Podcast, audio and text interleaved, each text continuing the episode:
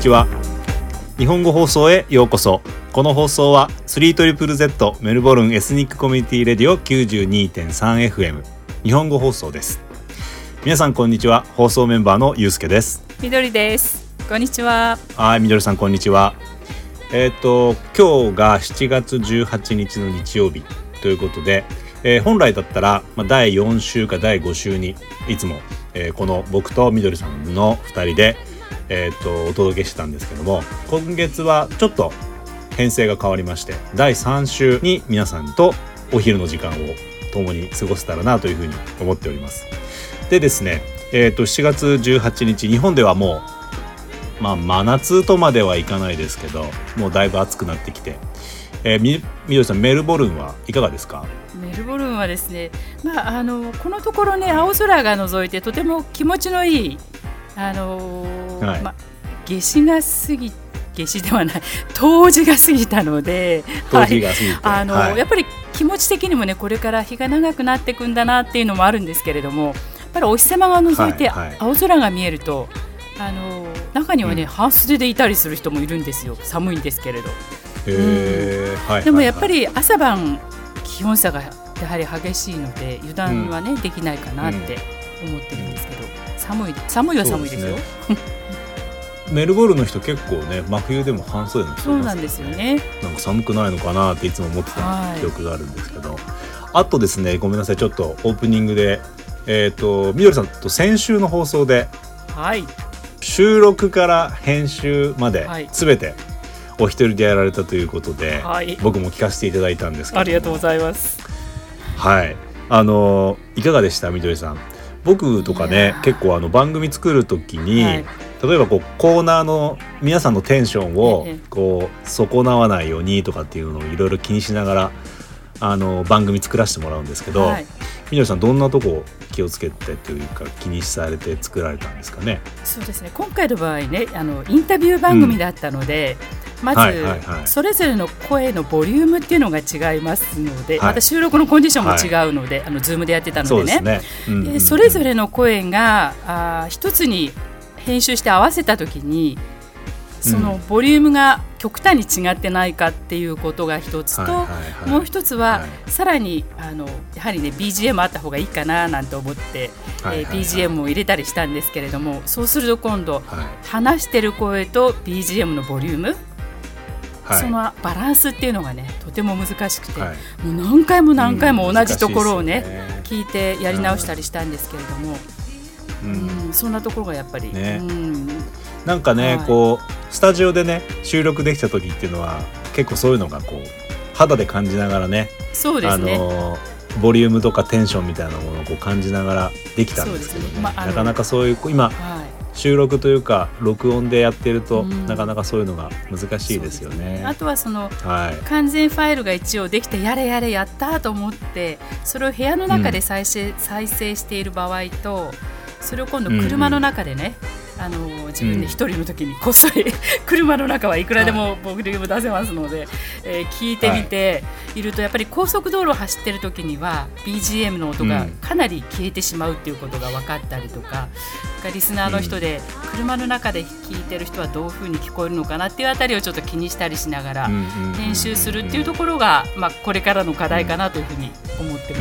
うん素晴らしいですね。これからの課題が見えてるということは。一応あのもうこ 皆れからもうさんが追いつかないと。みどりさん。番組番組作りはもうこれからもうみどりさんにすべてお任せして日本語放送行きたいかな凝りすぎてしまうので。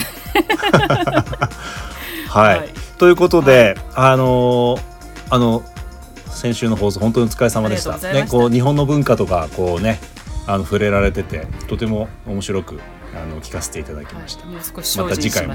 楽しみにはいしておりますのでありがとうございます。はいまたアドバイスよろしくお願いします。いやこちらこそよろしくお願いします。ということで、えー今週の放送なんですけども、えっ、と先週のねみどりさんのわわわアワーから、はいこう打って変わって、はいだいぶこうカジュアルな、はいえー、と内容でお届けしたいと思います。はいえっ、ともうみなえっ、とリスナーの皆さんはねあのお気づかれてるかと思いますけど、まあこの二人が揃ったら、はいあのちょっとチトチャットになりますので、ね。はい、はい。はい。でですね、今週のゲ今週もですねゲストをお迎えして、えーっとちょっとチトチャット進めさせていただきねます。楽しくね。はい、はい。もうねあの日本語放送のリスナーの人には方々には、えー、とおなじみのメンバーになるかなと思います、はい。もうね番組作りといったらもうあのもうどお任せくださいという感じで、はいえー、と放送メンバーのももちゃんに今週はゲストで来ていただいております。ももちゃんよろしくお願いします。よろしくお願いしよろます。しくお願いします。久よろしくお願いします。もうももちゃんは本当です。ねもう番組作りはもうねバッチシって感じですよね。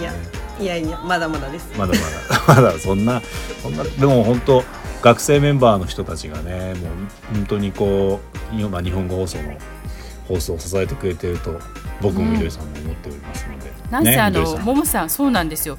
ももさんはねえっ、と去年録音放送が始まってから第一回目ゆうすけさんのホラウドでしたはい。サウンドホラウンドホラウド。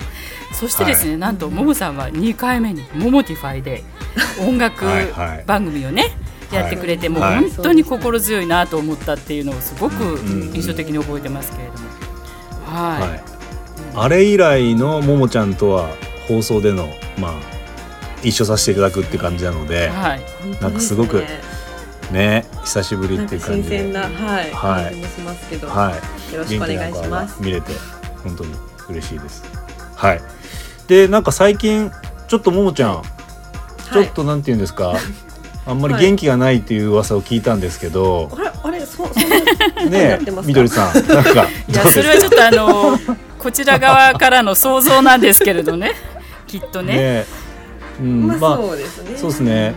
まあ日本語放送のリスナーの方多分皆さんあのもうね、ご承知かと思うんですけど、ももさんがねはい。ね星野源さんのね大ファンだったということではい、まあ、最近ちょっとね星のロスっていうんですかこういうのって。星のロス完全に星野ロスですね。あらそんなに？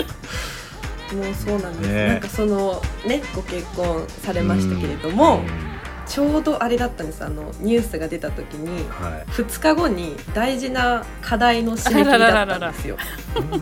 結構全体の60%ぐらいを占めるはいはい。課題だったので、はい。もうちょっと頑張ってやってた時にそのニュースでもう本当にちょっとえどうしようみたいな 感じでしたけど。そうなんか友人にもいつも言ってたんですけど、うん。もしうん。星野さんが結婚するなんてことがあったら、うん。もう私は2週間寝込む覚悟だと。あそれくらいに？っていうのをそう昔から言ってたんです、なのにまさかのそうなんです。忙しいタイミングにはい。そんなことになってしまったので、は2週間寝込む間もなくもう課題に追われながらみたいな感じでしたね、いまたね、はお相手がねお相手じゃないですかそうなんです。もしかまさでかそうなんですよ。お相手ねなんそう。ゆうすけさん、ねどうです？僕もね結構僕は逆にはい新垣ロスなんですよ。あらららら。ちょっあ二人してます。ね、とちょっとまあねまあそんなになんかいつもいつもこう新垣結衣さんのことが好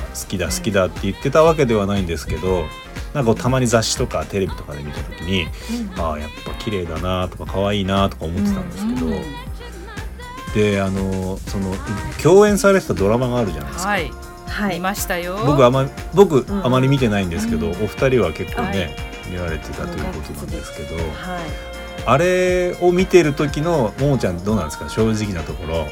あのドラマでもちょっとこう、なんていうの？ちょっとこうジェラシー的なものってあったんですか？いやもうドラマ見てた時は全然です。まあお似合いだなっていう感じだったんですけど まさか現実にこうなるとはちょっと思ってなかったので。なるほどね、はい。ねいやでもまあ本当にね素敵なカップルだなって思います。ね。みどりさんはどうですか？みどりさんは星のロスにはなってないですか？私は別に入れ込んでなかったので。ドラマは見られてたんですよね。見てましたよ。でも割とこう淡々とえーこういうパターンもあるんだっていう形で。どちらかというと主人の方が楽器ファンなので、あら、うん。あーじゃあ楽器。ご主人も。そうですね。楽器が楽器がって言ってましたから、うん、もしかしたら、ね、聞いてはいないですけど主人もそうですねロスかもしれないですね。うん。でもなんかうん星野さんだとななんだよとも言えないしなんかうん。複雑ですね。すっごい。すね。すっごい複雑ですよね。すごいマイルドなね方はい。なんでしょうね。はい。あのお会いしたことないのでわかりませんけどね。はい。ご病気とかもされてたじゃないですか星野さんがなんかそういうのもいろいろあってこうねいろんなことを考えるとあよかったなって思ってしまうから、なんかね複雑ですよねより。なんとも言えないです何とも言えないですよね。でも無事にっていうっていうね、はい。あごめんなさいみどりさん、なんですか？いや無事に課題は終わったのかなって親心としてはそっちの方が心配になっももちゃんのね。はいはいはい逆に現実逃避みたいな感じで集中できたので、はあ考えたくない、い、ある意味良かったのかもしれないです。あそれは押されてね、はい。なるほどね。はい、はい安心しました。まあね課題を提出し終わった後のこうももちゃんのこうポカーンってしたのはあえて聞かないようにはしますねじゃあ。そうですね。ちょっとそこは触れないでいただきたいかなと。わかりました、はい。じゃあすみません。ちょっとね妙な話を振ってしまったんですけどももちゃん今日よろしくお願いします。あ、よろしくお願いします。ということで今日のちょっとチットチャットなんですけどはい。もうねあの特にあのオープニングからそのままあの本題に入らせていただこうかなと思うんですけどですよ。えっ、とまあ今日はね7月18日ということで、はい。もう皆さんもご存知だと思うんですけど東京オリンピックまでねあのー、1週間を切っている状況で、はい、まあ日本語放送ねさすがに日本で行われる一大イベントまあいろいろありますけど日本で行われる一大イベントということでこれを触れないわけにはいかないだろうということで、はい。今日はねあのスポーツにまつわるエトセトラということでエトセトラね。まはい。オリンピックって話になっちゃうとちょっとねあのーいろんなこともあるかなと思いますので、はい。もうちょっと砕けた感じで、はいまあ僕らのメンバー、まあ、3人のねスポーツ遍歴というかスポーツでこんなことやりましたよとかこんなこと最近やってますよみたいな話をしつつえーっとまあ1時間はい。お届けできたらなというふうに思っております。はい。でですね早速、はい。そのスポーツに関わることとしましてえーっとまあ多分日本ではね結構こうクラブ活動とか部活動みたいなものっていうのが結構ね、あのまあ、オーストラリアでも多分あるとは思うんですけど日本は特にねそういうのがあの学校の中ではああったりするのでまずその辺からねあのきあのお二人に伺いながら、スポーツに関するこうお二人のそういったものを、ね、深掘りしていこうかなというふうに思うんですけどじゃあ、はい。まずはゲストのももちゃん。はい。ももちゃんはどうですか？あの、まあ、小学校の頃、うん。中学校の頃とかなんかこうスポーツってやられてたことあるんですか？あ、でもこれをスポーツというのかわかんないんですけど、はい。まあ小学校からはずっとクラシックバレエをやっていて、はい。はい。はい。それをもう高校卒業するまで続けていたので、はい。1112年ぐらい。うわすごい。やってましたね。でそのやっぱクラシックバレエをやってたので他のスポーツがあまりできなかったんですよ。その怪我したりとかっていう心配もあったりしたので、はい。部活だと中高はダンス部でしたね。クラシックバレエからダンス、うん。からのダンスって感じでうん。もう基本踊ってる感じですね、じゃあもうクラシックバレエやってる時とかは、うんはい。ドッジボールとか絶対できないみたいな感じでした？まあその体育の授業とかってまあやるので まあやってはいましたけど、うん。がっつりこうなんかバスケ部とかはいはいはい。に入ってうんうん。とかっていうのはちょっと難しかったので、そっか学校にはい。ではなくて、そのダンスあとバレエスクールってことか。そうですねバレエスクールですね。はいはいはい。はい。でもねももちゃん背も大きいし、うんスラーっとしてるから。映えそう舞台でね。うん。うんうんうん。でうんでもなんかバレエだと海外は大丈夫なんですけど、うん。日本だとそのあのトーシューズって言ってこううん。つま先で立つ靴でバレエって踊るんですけど、うん。そうすると身長がプラス2 0センチぐらいになるんですよ。ああそっか。あ確かに。そうなんですよ。ね。はい、なので逆に日本だとそのなんだパートナーみたいなこう男性と一緒に踊るときに私の方が大きくなっちゃうのであらあらあらあら。なかなか一緒に踊る相手がいないみたいなのはありました。なるほどねそうやっぱ見た目的に女性がなんか大きいっていうのはちょっとねあんまり良くないかなっていうのがあったりしたのでそういう問題はバレエではあったりしましたけど。で小さい時から大きかったのかしら？ももちゃんは。あでもそうか。小学校の頃はそこまで大きくなかったですかね。小学校あでもそうか。中学でがっつり伸びたのかな身長。中学で2 0センチぐらい伸びたんですよ。ごい。え？じゃあ膝とか痛くなったんじゃない？なりましたなりました。だよね。急成長結構常に痛かった感じ。うんうんうんうん。あるよね。ですね。そうそうかばもですね。もちゃうんうん。んバレエですね。ねでも続けてすごかったよね、長い間ね。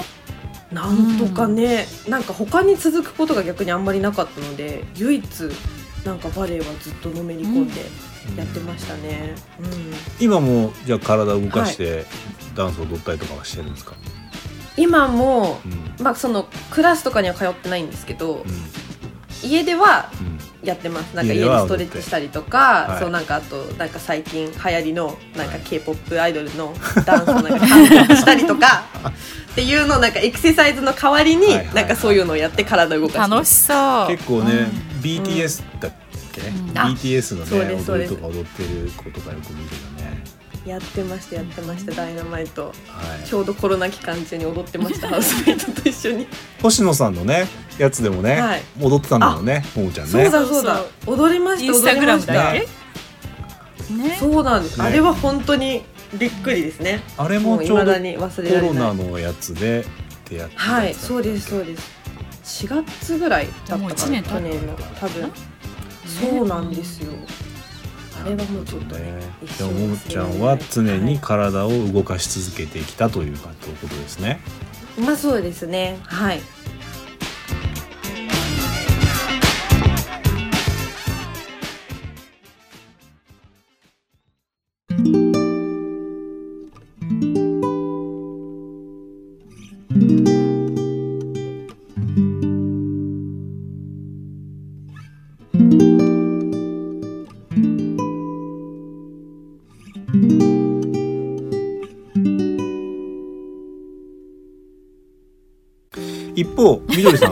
ですか？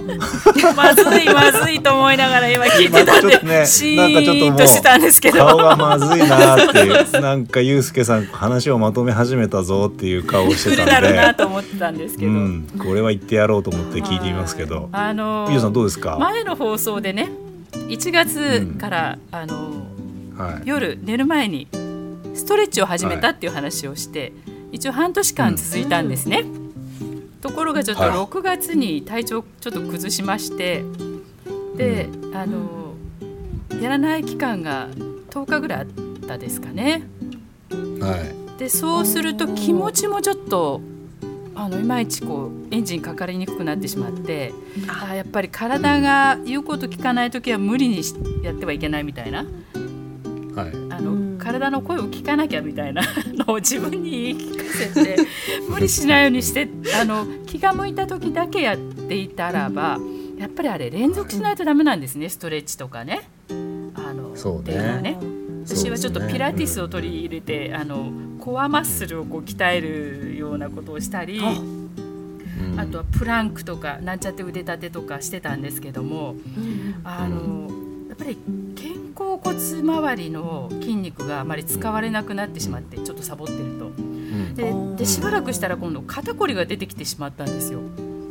なので、うん。やっぱり反省としてはこれは継続は力なりっていうことで1月から6月結構快調というかね調子よく過ごせて肩こりもなかったんであの、はいちょっとこれやっぱねやら暖かい暖かいとねやる気になりますけど寒いとねどうしてもねそうなんですよ。もうこもりがちになりますからね。なな。のうん。でちょっとね肩の筋肉肩の筋肉である肩甲骨周りをこう肩甲骨剥がしみたいな形でね、少しはいはいはい。やらなきゃなと思って、またマットを出してですね、リビングに敷きっぱなしにしてやるようにしています。はい、あのーいきなりもう無茶ぶりしますけど、は湘南育ちのみどりさん的に やっぱあ、りあのつきましたね。高高校生とかそのなんていうんですかなんていうんですか一番こう乙女な時っていうの乙は女な時。随 分クラシックな。サーフィン、はい。サーフィンとかやっぱそういうのにこう憧れたりはしたんですか、なんかねあの、まあ、高校時代はあの、うん。陸上部だったので、うんああまり海のスポーツあのし湘南に住んでたは住んでたんですけれどもひたすらなんか走るっていうで海も近くの高校だったんですけれども砂浜を走らされて辛かったとかっていう思い出の方が強くってで逆になんかサーフィンサーフィンは眺めるものっていう感じあのど。通学電車の窓からはいはい。あ今日は何人いるなとかなんか今日波ないのになんであんな人たくさんいるんだろうみたいな。どちらかというと見て楽しむスポーツっていう感じだったですかね、サーフィンはね。ももちゃんサーフィンとかはあんあんまりですかなんかやってみたいなって思うんですけど、うんうんうんちょっと挑戦できてないですね、うんはいはいはい。僕ちょっとうん。日本まあオーストラリア行く前最近は入れてないんですけど、まあ、コロナでなかなかできないっていうのもあってあのサーフィンやってたんですけどおあのね、波に乗乗るっていうか波待ちしてるだけで結構ねこのウエスト周りとかがきつくなるんですよ。そうなんですか？そう。やっぱねあのやっぱ不安定なところで体をこうバランス保ってやなきゃいけないのでそうそうそうそうそうそう。結構ねあの波待ちしてるだけでハーハーハーハーしてあそうなんでだ波待ちしてるだけへでーバランス崩して落ちちゃったりとかね。あのあんまりやったことがない時は。だから結構ねあのうん。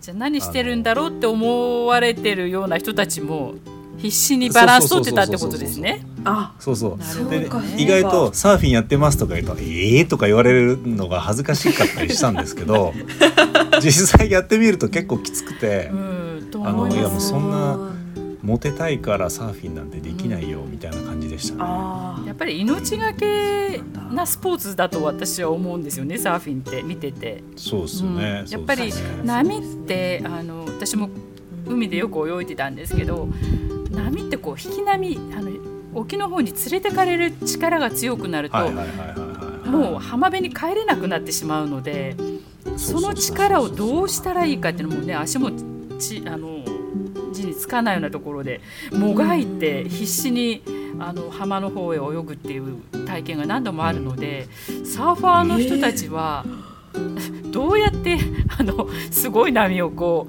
うに乗ってねどこまで行ってこう泳ぐの泳ぐっていうか波に乗るのかっていう。なんかあの波が白波になってこうザバーってくる崩れるじゃないですか。。うん。そうあれだともう波が崩れちゃってるんでうサーファーだとそ、うん。サーファーサーフィンやるにはちょっともう遅いんですよね。だから崩れない前にシャープに立った時かな。ちょっと沖にうん。そう沖に出てやらなきゃいけないんですけど僕も全然できない時に一生懸命そこへ頑張っていくんですけど波乗れないから戻ってこれないんですよ。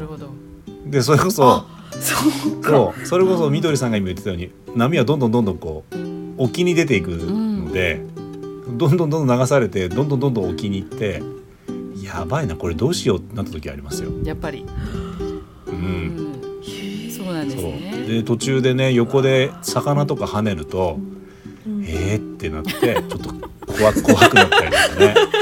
なんかこれずっと聞いてたらゆうすけさんのサーフィンあのまつわる話シリーズになりそうね。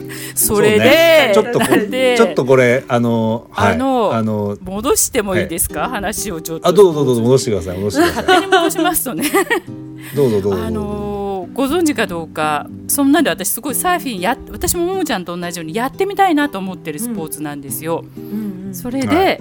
えーとまあ、そんな興味もあったので実はそして、はい。あの東京オリンピックね、まあ、開催についてはすごく不安なんですが、なんと新しく加わる競技の中にうん。サーフィンが入ってるじゃないですか。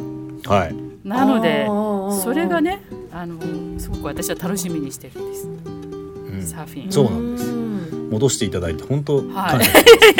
あのいや。やっぱりね オリンピックの話はねあの触れないわけにはいかないということで。そうなんです。今みどりさんがおっしゃったようにはい。いえいえ今年はからね、まあ、野球がまあ一応復活っていうことで、野球が戻ってきてあと空手スケートボードスポーツクライミングそれでさ今言ってたサーフィン、ねうん。ここの五つがあの東京オリンピックからまた加わるっていう加わったりあの、うん。追加されるっていうことで、あのねだいぶ、まあ、空手とかはなかったんだっていうぐらいの感じそうそう私もそう思いました、うん。なんかが若干するんですけど、なんか柔道はあったのに空手はなかったんだみたいなね、うんね、うんうん。なんかそんな感じはい。ありますよね。うん。で、まあ、野球はね、まあ、やっぱりね日本は強いのでですね。うんね WBC っていうねワールドカップとかみたいなところでも、まあ、金メダルとかよく取ってたので。あれゆうすけさん野球少年じゃなかったでしたっけ？あそうです。野球もやってました。ですよね、はい、ありがとうそうございます。だそうだ、はい。うん。はい。野球はね、まあ、野球やるの好きなんですけどあの、うん。まあ、部活動で野球やるのはちょっと苦手だったっていうか、まあまあ、よくありがちなんですけどあの、まあ、顧問の先生がすごく怖くて。あのあーまあ今で言うと多分まあちょっとしたあの暴力的なものっていうのが、まあ、昔よくあったじゃないですか。ありましたありました、まあ本当ちょこちょっとこうリアル巨人の星みたいな感じで、はい。うんそれであのまあギブスとかはつけられなかったんですけそど、こまで、まあその代わりえ？その代わり正座とかそういったことはもう日常茶飯事で。ね。はい。まあ多分今ももちゃんとかねちょっと想像つかないかもしれないんですけど、あでもあるのかな？現実にそんなバレエの世界もね結構厳しそうだし。あまあそうかそうですね。確かに厳しいは厳しいですピシとかってあるけどあるんですか？やっぱりピシってこう腰がまってあそうですね。もっと足伸ばしてとかっていうのありますしなんかそのバレエ始めたばっかりの時ってあの開脚ってあるじゃないですか。足をこう開くやつ、はい。あれつくわけないじゃないですか。始めたばっかりだから硬いのに。なんで一人の先生が私の前の足に座ってもう一人の先生が私の後ろ足に座ってガーンっていうのありました。それは痛い。ありました。あれやっぱり一回切るんですか？切りはし切ない。切れてはいない切れてはいないと思いますけどうん。もうなんか勢いだみたいな感じのところはちょっとありましたよすごいねな。やっぱそういうのあるんだな。うん。まあちょっとそれに似たようなはい。ことを、なるほどね。まあ中学生の時にいろいろやられて、はいちょっと、ううんんうん好きだった野球が嫌いになりかけた時がありましたね。あはい。はい。いや急に野球の話に戻しちゃいましたけど。はい まあね、はい新しい競技がまあま加わるっていうのはね、そうです楽しみですよね。うんうんはいうん。そうですね。まあ、競技場も世界世界じゃなくて日本各地にねいろいろ、うんあの点在するというか、マラソンはどこどこ、そのねまあ、北海道ですかね。サーフィンが静岡なんですよ。あ僕の地そうですか元の。はい。あ確千葉かとはい思った、千葉千葉あでもなんか違うみたいで。うんあ本当ですかあれ？違うかな？うんはい。ちょっとここごめんなさい調べてないから確認しましょう。あれですけど、うんはい。ちょっとは確認しますけど。はい。ね、あとスケートボードとかスポーツクライミングとかね、結構盛んですもんね。オーストラリアでもスケートボードとかスポーツクライミングとかは結構オーストラリアの方が逆にあるか盛んなのかなってもしれないう感じがすね。ね。うんうん。します私もよね。ボルダリングはやりやったことがあります、うんうんうんうん一度だけですけど、うんうん。そうですよ、はい。ボルダリングも結構日本でも今流行ってるし、うんあとはね、公園の横にあのスケートボード用のスペシャルなこうコンクリートでねコースっていうか練習するようなところがあったり、まあそういうところがね、まあ恵まれてるといえば恵まれてるかな、オーストラリアの方が。どでしょそうですねオーストラリアの方が多分そういう。かね、うん。うん。うん。あるかもしれないですね。なんかそうそういうこと考えるとやっぱりオーストラリアの方がそういうこういろんなスポーツをやる機会みたいなのっていうのはありなんかますかたくさんありそうですね。うん。機会がたくさんありそうですよね。まあ、場所の面で言ったらスペースがありますからね。そういう。ね。確かにそれはありますね、うん。日本はねなかなかそういうのができない感じなので、まあできないって言いか言い切っちゃいけないですけどやるのに結構大変っていう感じがありますよね。はい。ということでまあ注目してる競技とかって何かあります？オリンピックで。今年のオリンピックとかで。私はだからサーフィンがどんなかなっていうはい。のかな。あーうんじゃあ逆に僕が見てっていう競技をちょっと推薦しましょうか。そんなことがあったりするんお願いしま。じゃあぜひリスナーの方もね。はい。うん、まずねあのやっぱサッカーかなと思ってて、なるほど。まあ、僕ままずおまあね地元が静岡ってこともあってやっぱサッカーも好きなんですけど、やっぱサッカーはねやっぱこうなんかちょっと専門家みたいな言い方しちゃうとやっぱ海外とかでプレーしてる選手っていうのがやっぱたくさんそうですね。あのはいオリンピックの代表になってたりするので今年はなんかメダルいけるんじゃないかみたいなことも、まあ国まあ、日本国内では言われてるんでうんうんあの結構楽しみかなって気がしてますね。うんまあ、あとやっぱり復活する野球とかは、うんうん、なんか日本のお家芸みたいに言われてるとこもきっとあると思うのでうんなんでお前自分の好きなスポーツばっかりじゃねえかよっていうふうにリスナーの皆さんに言われてしまいそうなんですけど。マラソンはどうですか？マラソンは。うん。マラソンはねごめんなさい。僕ちょっとあんまり得意じゃないというかす好きじゃないって言い方しちゃうといけないんですけど、自分が、ね、あんまり得意じゃないのでね、うん。なんかこう苦しいのにっていつも思って見ちゃうんですけど、やっぱりねこの暑い夏この日本の夏でねマラソンをやるのは気の毒だなっていうのがどう思ってしまうっていうか。うそうですね。ん。だからまあ北海道でよかったのかもしれないですけどね。そうなんですよ。札幌で開催するので、まあ、でも札幌でもやっぱ辛いんじゃないかなとと思いますよ思うんですけどうねで。走るところがね、あのアスファルトでね。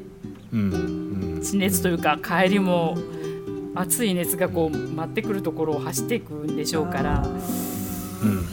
ねなんかちょっとはいそこら辺の健康、ね。皆さん大丈夫かしらっていうよその国から来られてね、まだね体も慣れてないところで走られるので、やっぱり長時間の競技なのでねそこら辺がちょっとうん。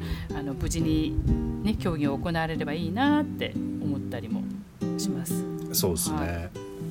はい。ももちゃんなんかあります？スポーツで、なんか。スポーツ。うん。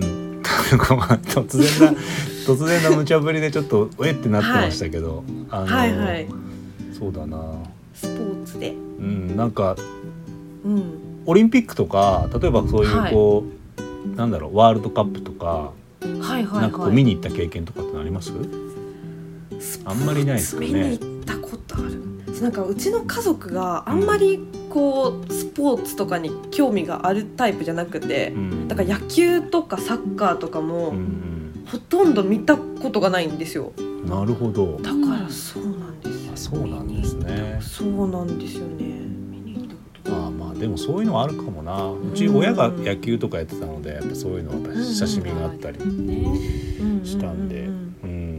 私はどっちかっていうとあごめんなさい、はい。オリンピックっていうとうん。なんか冬季オリンピックの方がすごく印象に残ってて、わかであのやっぱり札幌で まあ皆さん生まれてないと思うんですけれどあの札幌でオリンピックがあった1972年だったかな。あの長野じゃなくて。は？その前ですよ。長野オリン。ピックの前ですよね。その前ですよ。うんはい、ね札幌でオリンピックがありまして、えー当時ね、あのトワエモアっていうあの、はい。まあ、歌手がいるんですよ。いたんですいらしたんですよ。歌手、はい、歌手ですか？はい。はい、うんでその方が歌った、その、はい。テーマソングが札幌オリンピックのね、はい。があってそれがもう今でもここにこう蘇ってくるぐらい。かなりその、なんていうのかなオリンピック前からそういうねオリンピックの曲っていうのが流れててどこに行っても流れてるみたいなそういうのがあったので私にとっては、まあ、東京オリンピックの時私生まれてるんですけれど 実は。生まれてるんですけれど1964年の東京オリンピックね、でもまだねうん。あの学校にも行ってなくて記憶にないんで自分にとってのオリンピックっていうのは、そのて1972年の冬季の札幌でのオリンピック。どっちかっていうと私はテレビで見るのはスキーのあのジャンプとかうん回転競技とか、そちらの方が割とテレビにしがみついて見てたかなっていう感じで。なんかみどりさんのお話聞いてるとねサーフィンとスキーでってやっぱりユーミンに絡んでくるんだなっていう感じがし無て、理やりし、ね。こじつけて。うん、ちょっとこじつけてみましたけど。サーフ天国スキー天国だなと思って、ね。まあ、あの1980年ぐらいっていうのはやっぱりねそういう世代というかやっぱりブームっていうのがあったかな。あブームね。ブームね。ブームはねあったかもしれないですね。やっぱり雑誌の影響っていうのもあってあのこういうスキーウェアが出ましたとかテニスウェアはこういうっていうあの、まあ、雑誌名は出せませんけれども、あいうところで見てるとあこういうの着てテニスやってみたいとかいうところはもしかしたらあったのかもしれないですね。ももちゃん私をスキーに連れてってとか知ってます、見たことあります。ねえ。あと。友達のお父さんに DVD 借りてみました「ももちゃんこれを見な見ないとダメだよ」って言われて「あ見ます見ます」って言ってみました。もうあの時の冬といったらねもうみんなでスキー行ってっていう、新幹線に乗ってね、そうですね。はいはいはい。新幹線乗って、まあね。ね。うん。結構そういうトレンドになってましたよね。懐かしいな、うん。もうなんかね金曜日の夜っていうとあの板を担いで会社に出勤して、残業した後にし夜行バスに乗ってスキー場に行くっていう生活してたんですよ、私。うん。なるほど。で月曜日の朝あの東京駅に、はい。あの夜行バスで帰ってきてはい。板を担いで一旦家に帰ってお風呂を浴びて出社するっていう生活を冬になるとしてたっていう実はスキーファンなんです私。そうなんですね。じゃあみどりさんはどっちかと夏のオリンピックというよりも冬のオリンピック派ということですね。はあとフィギュアスケートとかね、うん。華やかで。それこそあの、はいねももちゃんのバレエじゃないですけどそういう要素もねうん。華やかさも見せてくれたのでですね。うんなんかどうしてもうん。イメージ的には冬の方が印象に残ってるかな。うん。うん、あでもそういう意味ではももちゃんも冬のオリンピックの方が見てたり私やっぱあしたの浅田真央選手が好きなのでフィギュアスケートはがっつり見てましたね。うん、そうねでもテレビの前で一緒に涙して、あ頑張ったねっていうふうに、うんはい、あれは俺も泣いたかな、泣きますよねまおちゃん最後のオリンピックの時は。うんうん。3世代でも母とおばあちゃんと一緒に泣いてました、テレビの前で。そうか。はい。まあじゃあそういうことで、あのお時間もね来てしまいましたので、まあ今回のねちょっとちょっとちょっとスポーツにまつわるエトセトラということでお届けしてきたんですけども、まあなんだろうな。ちょっとちょっとちょっとらしい。かなり本題はどこへ？みたいな。この、うん、ねこのねなんかこうあっちもうなんかなんうのもうそれこそ本当に井戸端会議的な、思い出したことを話してしまい。うんはいできてよかったかなと思います。あのリスナーの皆さんねこういうラジオねこの番組聞いてもらってちょっとほっこりするような感じになってもらえれば 嬉しいかなというふうに思いますね。はい。では、えー、と今週の「ちょっとチットチャット」この辺で終わらせていただこうかなというふうに思いますので、はい、えっ、とももちゃんありがとうございまあした。もしあのあの全然来来月とかこのさ来月とかあのいつでもあのゲストに来ていただい来させていてただきます。あぜひ。のはい、はいはいむしろねなんかももちゃんの方からこうぐいぐいあ、これ聞きたいみたいな。あ、わかりました。考えてておきます。はい、もっと星野源のあ、わ話かりました。わかりました。多分来月ぐらいには、はい、もうちょっと心が癒えていると思うので、そうしたらがっつり行かせていただきます。よろしくおはい願いします。よろしくお願いします。はい、えーそれでは、えっ、と今月のちょっとちっとチャットこの辺でお開きにさせていただきたいと思います。どうもありがとうございましありがとうございまた。したあ。りがとうございました。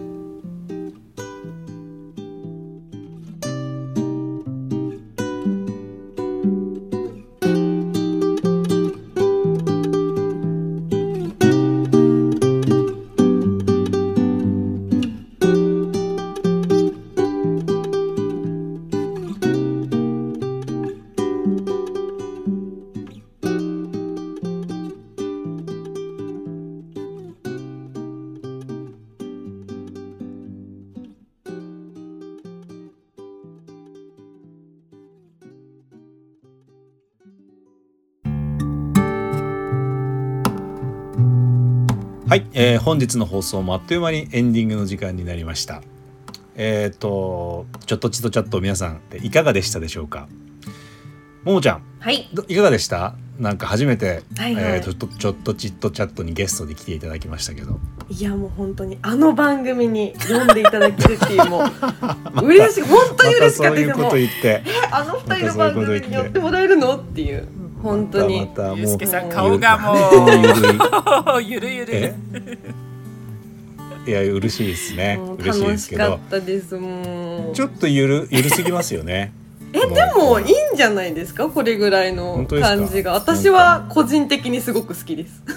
だそうですよ。うん。もうちょっとねもうちょっとなんかこうリスナーの皆さんにこうお役立ち情報だったりとかね、はい。日本のこうカルチャーだったりとかそういったものをねこうお届けできるようなこことにしなきゃいけないなって思いますよね、はいみどりさん。はい。あのまあねでもね 月に1回ぐらいこういう時間があってもいいかななんて思ったりもしたり。はい。うんうんうんうん、はい、どうしてもね僕とみどりさん脱線が得意なのでね。あのゆるい感じね。はい。はい。はい。すみません、はい。ちょっとここで訂正とお詫びをさせていただきたいと思うんですけども、先ほど放送内で。えっと東京オリンピックの、えーサーフィン会場が静岡だっていうふうに僕ちょっと言ってしまったんですけども、静岡で、えー行う競技は自転車ですね。で、えーとあ。サーフィンは、えー、と千葉県のはい。釣ヶ浦あ釣ヶ崎海岸。うんうん。はい、釣ヶ崎海岸で行います。行われるということですので、はい、はい。訂正をしてお詫びを申し上げたいと思います。はい。どうもすいませんでした。はい。はい、えー、とそういうことで、えー今日の放送はこれで、えー終わりなんですけども、えー毎回の、えーお知らせになってしまうんですけれども日本語放送インスタグラムフェイスブックやっておりますので皆さん、えーのぞちょっと覗いてみてみてください。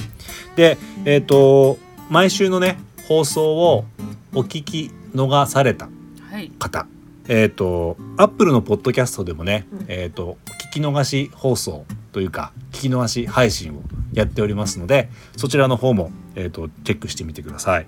でえっ、とアップルポッドキャストの方なんですけども、えーポッドキャストえーアプリがない方はダウンロードしていただいて、えーメルボルン 3ZZZ 日本語放送 92.3FM と検索検索していただけたら、えっ、と聞かれ、えー聞くことができますので、えーチェックしてみてください。で、インスタグラムの方もですね、えっ、と 3ZZJP ということで、えー検索していただけると、えーインスタグラムのページでできますので、そちらの方で、はい、チェックしていただけたらなというふうに思っております。はいであとですねえっ、と日本語放送でねちょっと出てみたいあの出演してみたいよとか一緒になんか番組作りたいよという方もどしどし、えーお待ちしております。で、えっとそういった方々はねえっ、とメールでご連絡いただければ僕らの僕らからねあのお話えっ、とメールを返させていただきます。で、えー、とメールアドレスなんですけども、えー、3ZZJP.gmail.com の方に、えー、とどしどしご連絡いただければなというふうに思います。はいですねみどりさん。バッチリですよはい。はいバッチリですね。はい。ももちゃんはいバッチリですね。はいはい。ありがとうございます。ということで今日の日本語放送この辺で終わらせていただけたいただきたいと思います。どうも皆さんありがとうございました。良い週末を。はいお過ごしくださいまた来週また来週ありがとうございます。さよならさよなら。